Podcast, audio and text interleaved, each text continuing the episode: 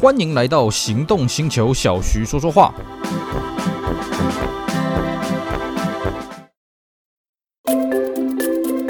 修旅生活新形态，国民皮卡中华 Zinger Pickup 就爱载着你和全副装备一起上山下海出游去。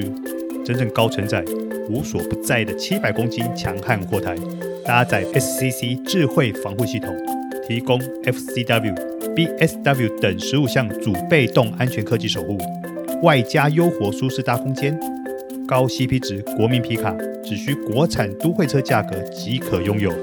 放肆修旅新高度，中华 Zinger Pickup 比你想的还厉害。Hello，大家好，我是 Celsius，非常高兴呢，又在这边跟大家空中相会。今天呢，我们继续来跟各位聊我们上次聊的话题，我们继续来跟各位聊聊我的研究所汽车回忆。好，我们研究所汽车回忆呢，做了上中集啊，今天是下集啊，也就表示我研究所的车子真的是很有意思啦。为什么呢？好，如果你没有听过前面两集呢，我简单的跟大家带过一下啊。我研究所呢读过两间，我拿了两个硕士学位。那么第一间研究所呢，其实我有印象的车子就两台，两台宾士的 S Class 啊，基本上也没有太多的故事可以讲。那么呢，我们 研究所汽车会都集中在我第二间研究所啊，这样子录了两集了，而且第三集呢还要继续讲。为什么呢？因为我第三啊第二间研究所呢不是在。台湾念的是在北京念的啊，所以呢，这个当地的一些汽车文化跟台湾真是不一样啊，所以我们看到什么车都觉得非常的新鲜，非常的有意思啊。前面两集呢，跟大家聊到我们学校老师还有家长开的车子。我们今天呢，来跟各位讲我们学校周边有什么有趣的车子啊。首先呢，在我们学校，因为我们学校校地真的是很小了啊。以台湾这样来讲，它大概就像一间小学，而且是没有操场的小学。因为我们学校里面真的没有操场，里面只有研究所而已。我们学校大学部呢是在北京的一个郊区啊，听说很大，但是我从来没去过。那在我们这个研究所的这个地方呢，因为校内组织很小了哦，所以呃车子也是有限。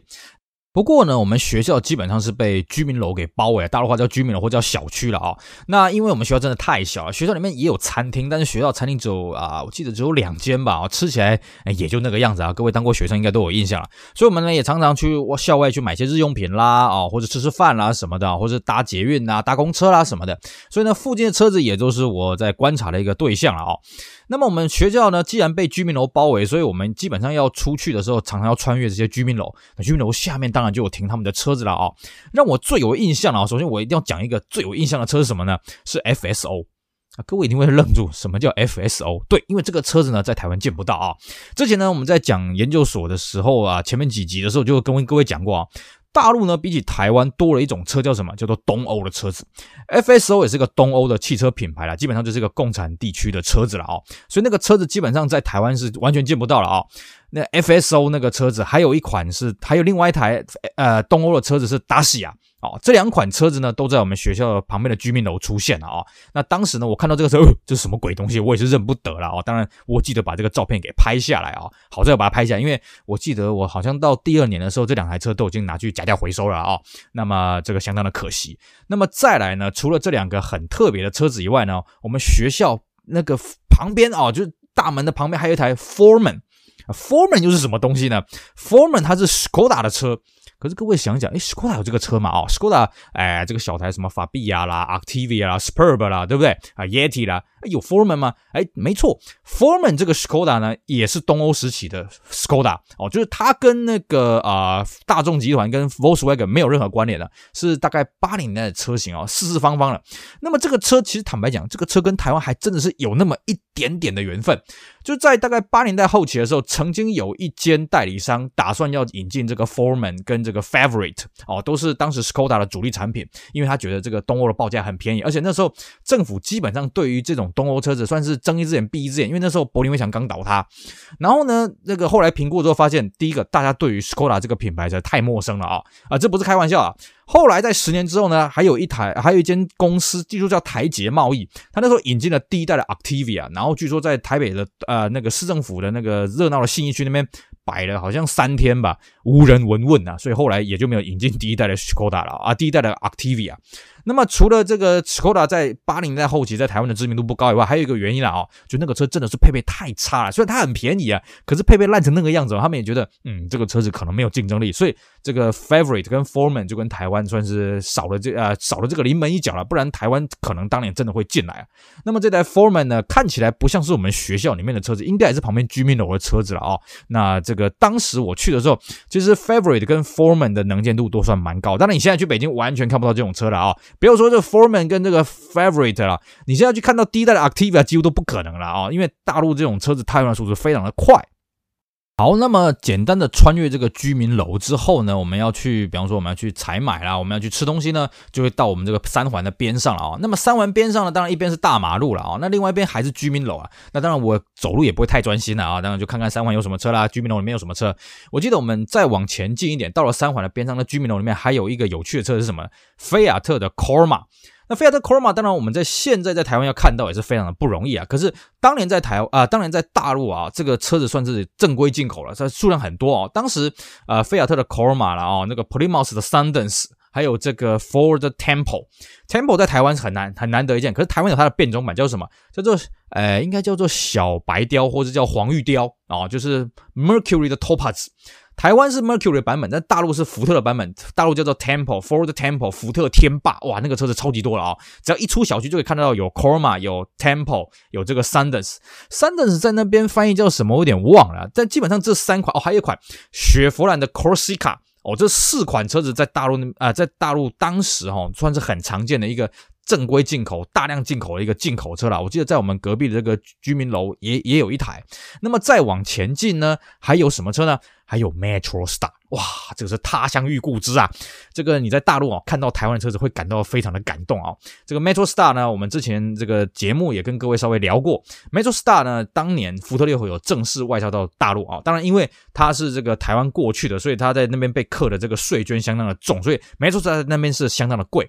那 Metro Star 在后期的时候，就是还没改成 A Plus 之前呢，有在长安福特 CKD 过一批，基本上在大陆看到大部分都是长安福特 CKD 的那一批比较多了，因为那个。价格有降下来哦，那我记得我们旁边的居民楼也有人在开那个 Metro Star 哦，而且是金色的哦，跟在台湾看到车子一样啊，就是只差那个车牌是大陆那种欧式化的车牌了哦。不过每次经过那台车，我都会会心一笑。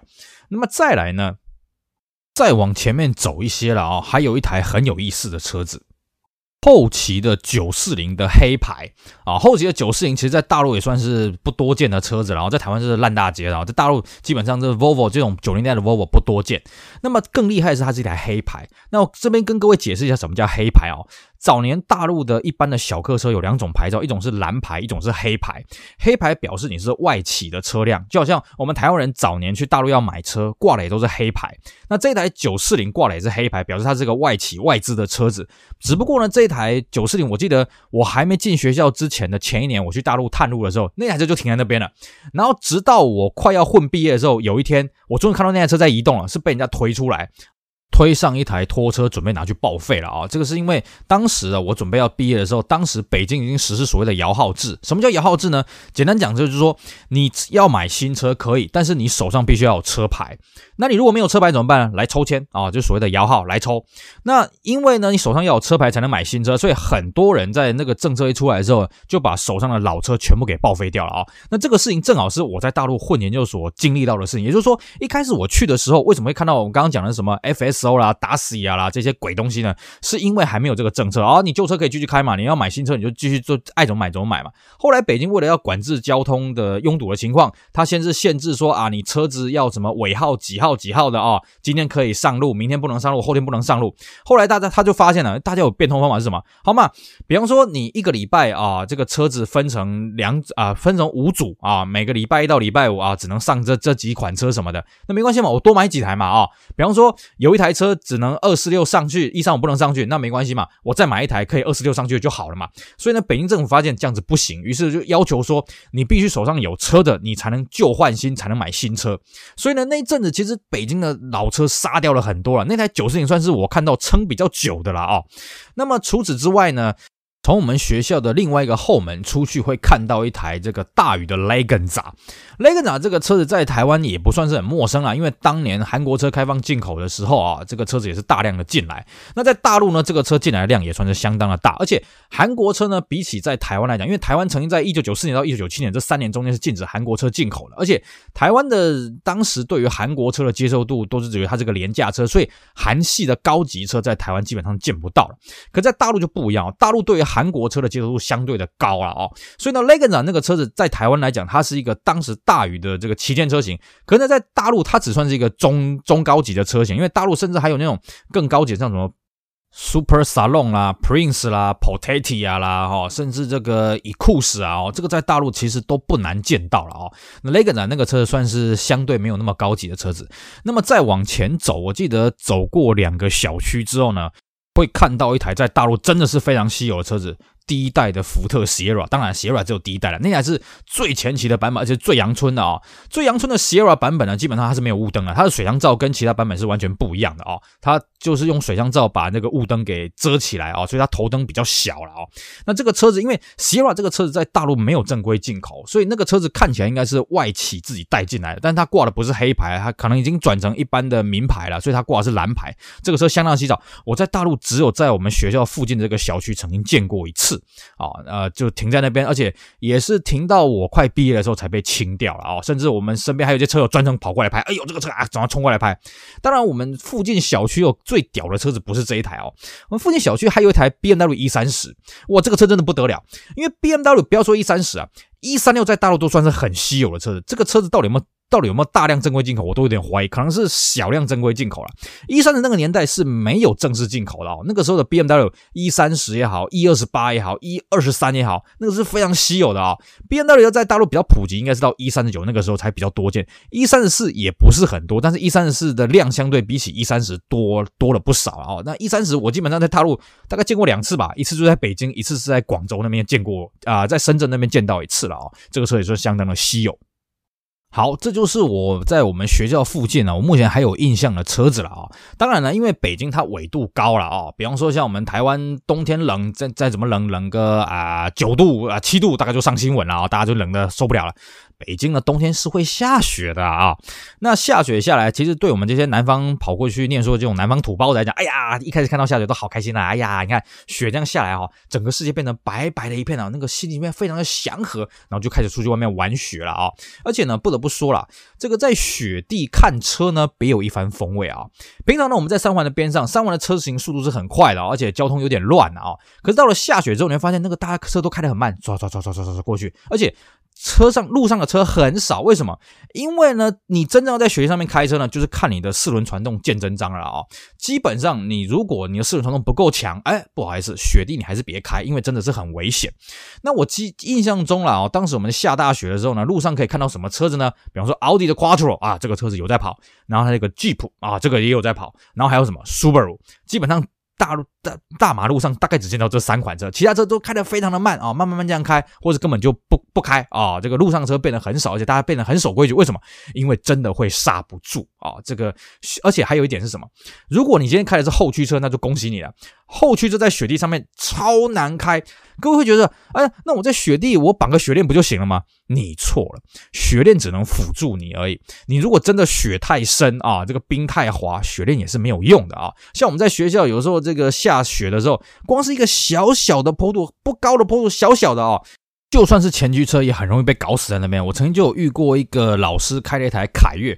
凯越是什么东西呢？就是别克的 X 了啊！台湾曾经玉龙曾经有组过一批啊，那个车子小小一台啊，哎，也是打滑在那边搞了大概十分钟，最后是大家帮忙推车才把它推上去。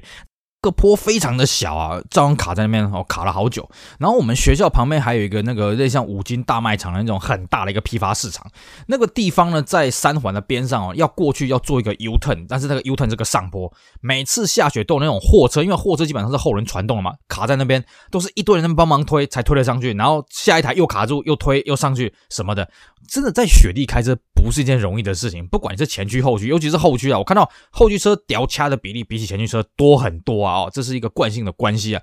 所以呢，我们在那边基本上下雪天就不要出门了，因为下雪天呢，基本上计程车也不开了哦。计程车公司会告诉那个司机说，你要开这个计程车的话呢，那你就后果自负啊。因为在大陆，在北京哦，那个计程车不是像我们台湾是你可以坐个人计程车，大陆基本上没有，都是你要靠行。那计程车都属于车行所有的，那你如果出去的话，风险就自负了啊。